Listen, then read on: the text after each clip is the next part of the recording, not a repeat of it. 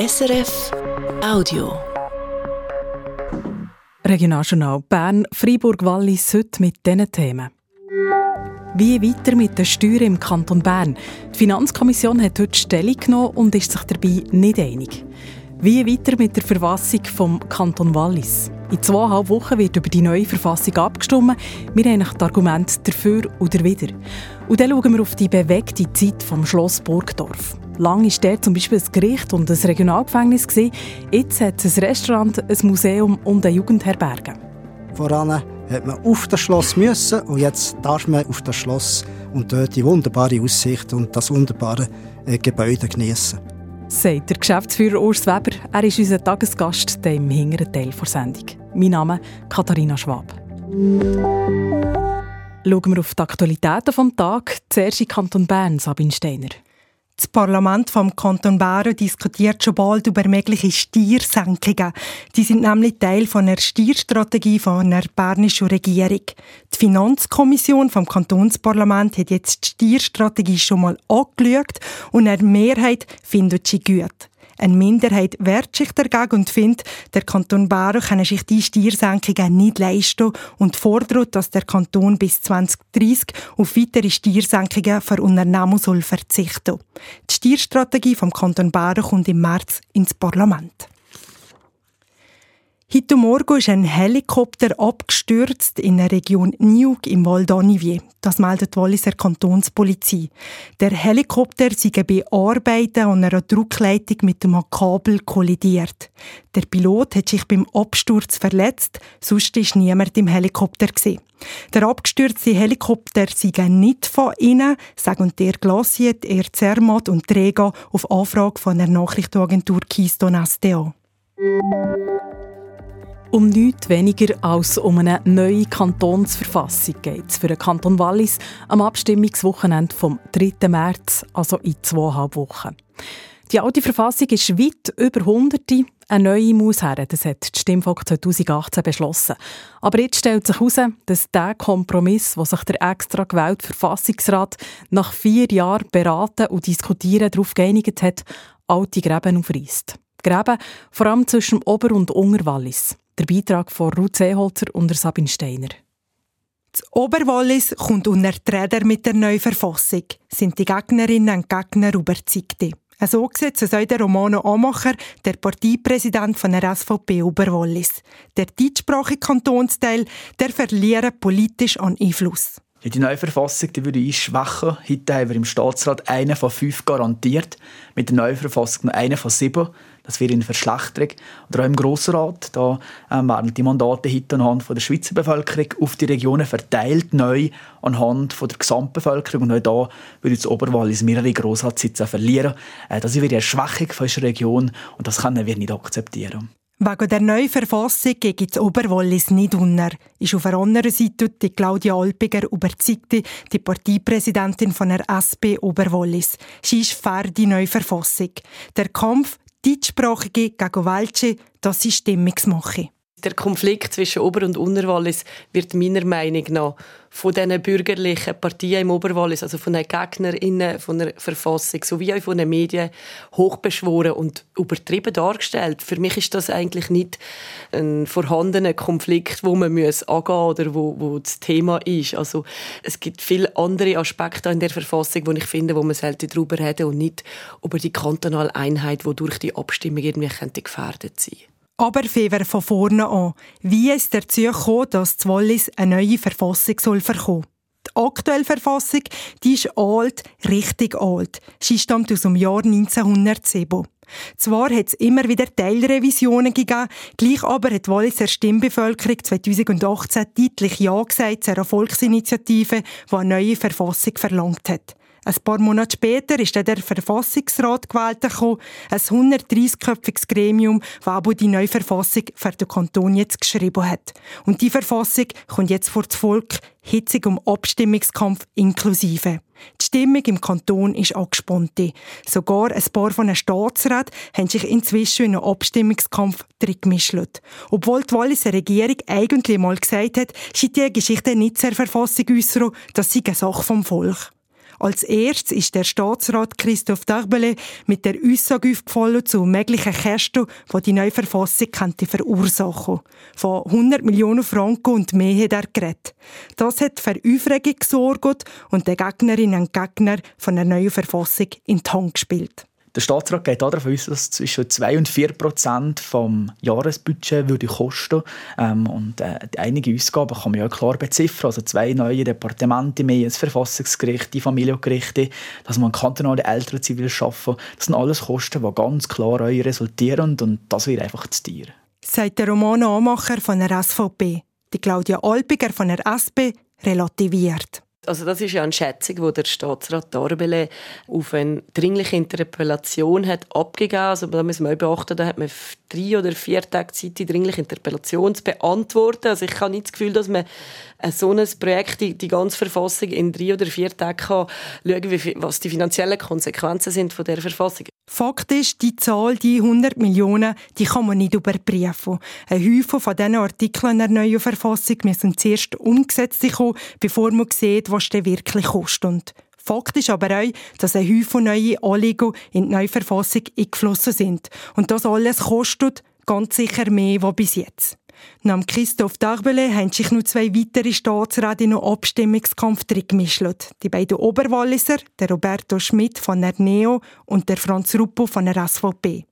Sie sind beide fest davon überzeugt, dass das Oberwallis zu viel verlieren beim Ja zur Verfassung.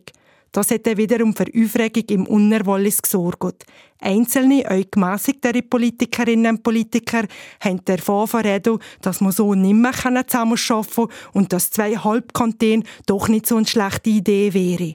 Um konkrete Punkte der neuen Verfassung geht es im Abstimmungskampf eigentlich schon fast nicht mehr dass man in der neuen Verfassung zum Beispiel mehr Rücksicht will nehmen auf Menschen mit Behinderung, auf alte Menschen, aber auch auf Minderheiten dass die deutsche und die französische Sprache beide gleichwertig sind und gefördert müssen kommen, dass die Rechte von Kindern explizit geregelt kommen. 190 Artikel sind in der neuen Verfassung. Viel zu viel, viel zu detailliert, viel zu tier, sagen die Gegnerinnen und Gegner. Grundrechte sind justiziabel, sind einklagbare Rechte, die wir dem Bürger dort ähm, dort gewähren. Und das sind natürlich ungewisse Kostenfolgen. Und ich war dagegen, dass man jeder spezifische Personengruppe da einen einzelnen Artikel schafft. Ähm, ich habe es viel wichtiger gefunden, dass man einfach allgemein festhalten tut, dass man niemand dort diskriminieren darf. Es wäre viel stärker, schon aber einen Artikel machen, speziell für Alte, speziell für Junge, speziell für beeinträchtigte Personen. Das finde ich nicht sehr zielführend. So der Romano Amacher von der SVP. Auch die Claudia Alpiger von der SP sagt, in der neuen Verfassung habe Sachen drin, die ihr nicht gefallen. Aber das gäbe es halt im demokratischen Prozess es ist ja, das muss ich auch sagen, es ist ein, ein Kompromiss, wo wir in dem Verfassungsrat haben gefunden. Es wird auch oft von der bürgerlichen Seite gesagt, das ist ein Linksprojekt, das da präsentiert wird. Nein, das ist es nicht. Wir sind ein demokratisch gewählter Verfassungsrat gewesen, von links bis rechts. Ähm, hat es da Fraktionen, Abgeordnete gehabt und wir haben über jeden Artikel abgestimmt und die Mehrheit hat obsiegt. Was bei der Abstimmung am 3. März rauskommt, das ist schwierig abzuschätzen. Die meisten bürgerlichen Partien im Oberwallis sind gegen die neue Verfassung. Die SP und die Grüne Partei sind dafür. Im Unterwallis sind die meisten Partien dafür oder haben die Stimmfreigabe beschlossen. Nur die SVP Unterwallis die ist explizit dagegen. Ein Schritt in ein Schloss und zack, ist man den Märchen aus der Kindheit wieder ein Stück näher. Das ist auch beim Schloss Burgdorf nicht anders. In der heutigen Zeit ist ein Schloss aber mehr Last als Märchen. Was macht man innerhalb von diesen alten Steinmauern, dass es rentiert und dass es auch die Leute interessiert? Mit diesen Fragen hat sich der Urs Weber beschäftigt. Seit sieben Jahren ist er Geschäftsführer der Stiftung Schloss Burgdorf. Anfang April gibt er den Schlossschlüssel weiter an seinen Nachfolger. Ja, der Urs Weber den Nachmittag zum Gespräch getroffen und habe als erstes gefragt, wie es ist, in einem Schloss zu arbeiten. Ja, das ist natürlich etwas Wunderbares in so einem historischen Gebäude. Da sieht man Geschichte eigentlich äh, an ihm vorbeiwandeln und äh, ich muss sagen, ich will eigentlich diese Erfahrung nicht missen. Ich würde jedem raten, das einmal in seinem Leben zu machen. Ich möchte ein bisschen zurückschauen. Das Schloss ist 800-jährig und hat schon aller gelebt. Die Herzog von Zähringen, Kiburg, die Schultheissen von Bern. Der Heinrich Pestalozzi hat dort geschrieben. Und in der zweiten Hälfte des 20. Jahrhunderts war das Gericht und das Regionalgefängnis dort und das Regierungsstatthalteramt. Das heisst also, das Schloss Burgdorf ist während der allermeisten Zeit nur für die, die dürfen oder müssen, offen. Ja, wir können sagen, es war auch eher besetzt eigentlich durch die Obrigkeit. Und als wir es dann im Jahr 2017 gewidmet bekommen haben, haben wir gefunden, also, jetzt machen wir etwas, wo man eben gerne auf das Schloss raufkommt. Wir haben eine Idee umgesetzt, die aufs Jahr 2012 zurückgeht, wo ein Wettbewerb veranstaltet ist worden in Burgdorf. Was könnte man denn mit diesen leeren Räumlichkeiten auf dem Schloss machen? Und haben äh, die eigentlich umgesetzt mit einer Jugendherberge, und mit einem wunderbaren regionalen Museum. Dazu kommt noch ein Zeremonienlokal von der Stadt Burgdorf, wo Heiratswillige ihre Hochzeit feiern können. Das ist ja zustande also das Ganze gründet auf, auf einer Reform vom Kanton Bern, wo 2010 hat gefunden, wir wollen die Schlösser eigentlich nicht mehr, wir, wir unsere Regierungsstatthalterämter rausnehmen. Und dann seid eben ihr ins Spiel gekommen. 2017 seid ihr antreten an das Amt als Geschäftsführer vom, der Stiftung Schloss Burgdorf, habt den Auftrag gehabt, das Schloss aufzutun. Wie habt ihr das genau angegangen? Also, ihr habt schon ein bisschen gesagt, was jetzt ist gekommen, aber ähm, wie, wie seid ihr da vorgegangen? Ich muss sagen, es war eine Herausforderung, das Ganze umzusetzen. Es hat äh, sehr äh, viele äh, Herausforderungen gehabt, wie während der Plan- und Bauphase die verschiedenen Interessen vom Archäologischen Dienst von der Denkmalpflege, von unseren Architekten, aber auch von den künftigen äh, Betreibern unter einen Hut zu bringen. Das ist sicher äh, ja, sehr, äh, ähm, in, in, also sehr intensive Arbeit äh, was es dort zu bewältigen gegeben hat. Und dann sind die vielen Überraschungen gekommen während dem Bau. Also ein Beispiel wenn die, äh, die Grisei-Malerei aus dem 17. Jahrhundert erwähnen, wo äh, beim Umbau vom Schultersaal sind vorgekommen. Man hat nicht mehr gewusst, dass zwar äh, an der Wand gewisse äh, Malereien noch vorhanden sind, aber dass eine ganze Dille noch in diesem Zustand daherkommt, ist, wie es der damalige Denkmalpfleger gesagt hat, eine absolute Sensation gewesen. Für uns hat das bedeutet, eine fertige Planung noch einmal umzukrempeln. Also dort war vorgesehen, dass wir ein, äh, ein Jugendzimmer machen und neu ist das nicht mehr gegangen mit, äh, mit den äh, wunderbaren Elementen, die hier vorgekommen sind. Und man hat sich dann entschieden, äh, die Yugi an einer Sangsnot noch, das Zimmer an Sangsnot äh, unterzubringen und eigentlich ein Zeremonienlokal, so wie es heute genutzt wird, äh, dafür zu nutzen. Also ein paar Stolpersteine auf dem Weg zur Öffnung von dem Schloss. Was habt ihr das Gefühl, ist es nicht gelungen, in dieser Zeit von diesen sieben Jahren das Schloss aufzutun? Also es sind eigentlich nur, nur zwei. Also eine weitere Herausforderung war eben auch die ganze Geldbeschaffung. Immerhin hat die Umnutzung 18 Millionen Franken gekostet und das Geld müsste zuerst beschaffen. Wir sind nicht gerade auf Feld 0 gestartet, aber es haben noch ein paar Millionen gefällt, was eben während der Bauzeit sogar noch gegolten hat, die jetzt beschaffen. Äh, und zu guter Letzt muss ich sagen, und das ist ein bisschen der Wermutstropfen im Ganzen, hat uns Corona noch eingeholt. Also zwei, zweieinhalb Monate vor Eröffnung ist plötzlich nicht mehr gegangen. Das hat uns äh, gefordert in dem Sinn, dass man sämtliche Arbeit, also die Fachbereiche auseinander müssen nehmen, weil die Leute sich ja müssen aus Weg gehen. Äh, noch der grössere Wermutstropfen war sicher, gewesen, dass wir äh, ein fertig geplantes Stadtfest haben müssen, Berndeutsch gesagt, ködern. Hat nicht stattgefunden. Es hat nach einer Öffnung äh, schlussendlich stattgefunden, wo die Leute tröpfchenweise rein, reingelassen werden Und das bedauere ich nach wie vor ein bisschen. Aber sonst muss ich sagen, das äh, Resultat ist gut. Das Museum hat letztes Jahr 26'000 zahlende äh, Besucher verzeichnet. Jetzt kann man sich vorstellen, dass jemand noch einmal so viel einfach einen Kaffee trinken oder etwas essen kann. Ja, dann darf man davon ausgehen, dass zwischen 40 und 50'000 jährlich auf das Schloss aufbürgern. Und ich glaube, da darf man sagen, das ist gelungen. Voran hat man auf das Schloss müssen und jetzt darf man, wie gesagt, äh, auf das Schloss und dort die wunderbare Aussicht und das wunderbare äh, Gebäude genießen. Urs Weber, ihr seid eigentlich ursprünglich Finanzler. Bei UBS hat er einen Direktorposten gehabt nachdem er sich früh pensionieren seid ihr Finanzchef vom eidgenössischen Schwing- und Elblerfest zu Burgdorf und dann auch noch zu Estavayer gewesen. Irgendwie passt da die Geschäftsführung vom Schloss Burgdorf nicht ganz rein. Was hat nach denn an diesem Posten gereizt? Nach der Pensionierung habe ich jetzt so jetzt die Sachen machen, die mir wirklich Spass machen. Ich will damit nicht sagen, dass mir die Arbeit auf der Bank nicht Spass gemacht hat, überhaupt nicht. Aber wenn der eine 40-jährige Tätigkeit am gleichen Ort oder fast gleichen Ort äh, ausgeübt hat, dann macht es nichts, wenn man noch etwas anderes anschaut. Und das hat mir eigentlich den Anstoß gegeben, zuerst mal zu diesen Schwingfesten zu schauen, aus finanzieller Sicht natürlich, naheliegenderweise. Dann habe ich weitere Mandate gesammelt und die Mandate sind immer völlig verschieden.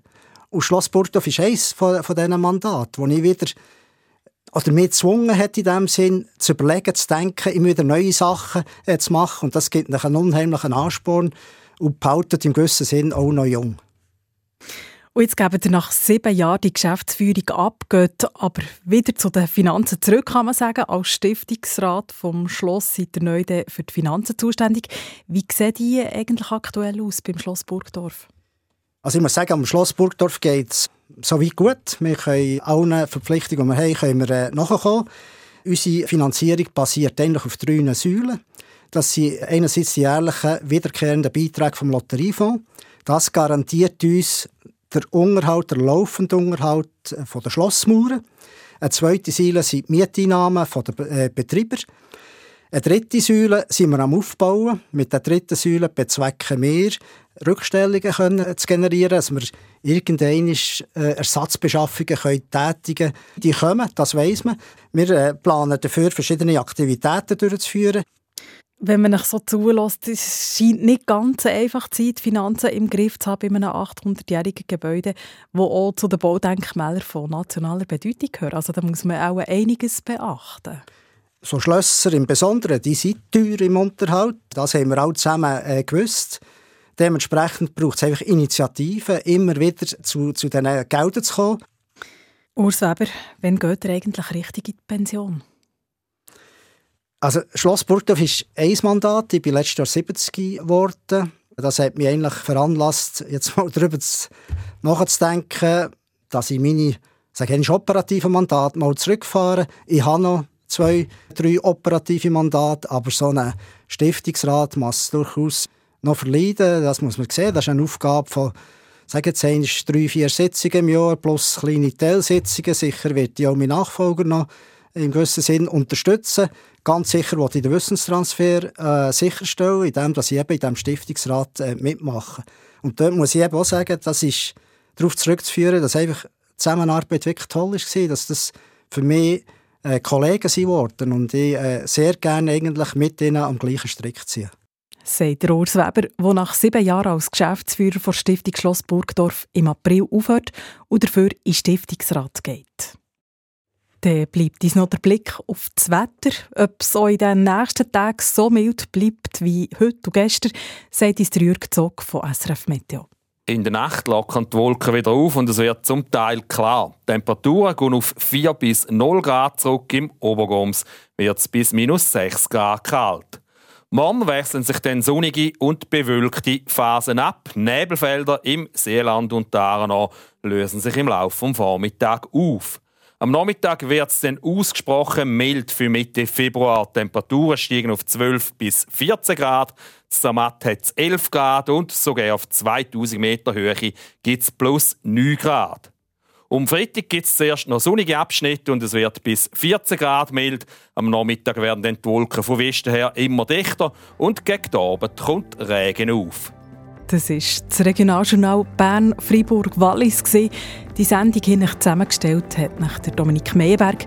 Einen schönen Mittwochabend wünscht nach Katharina Schwab.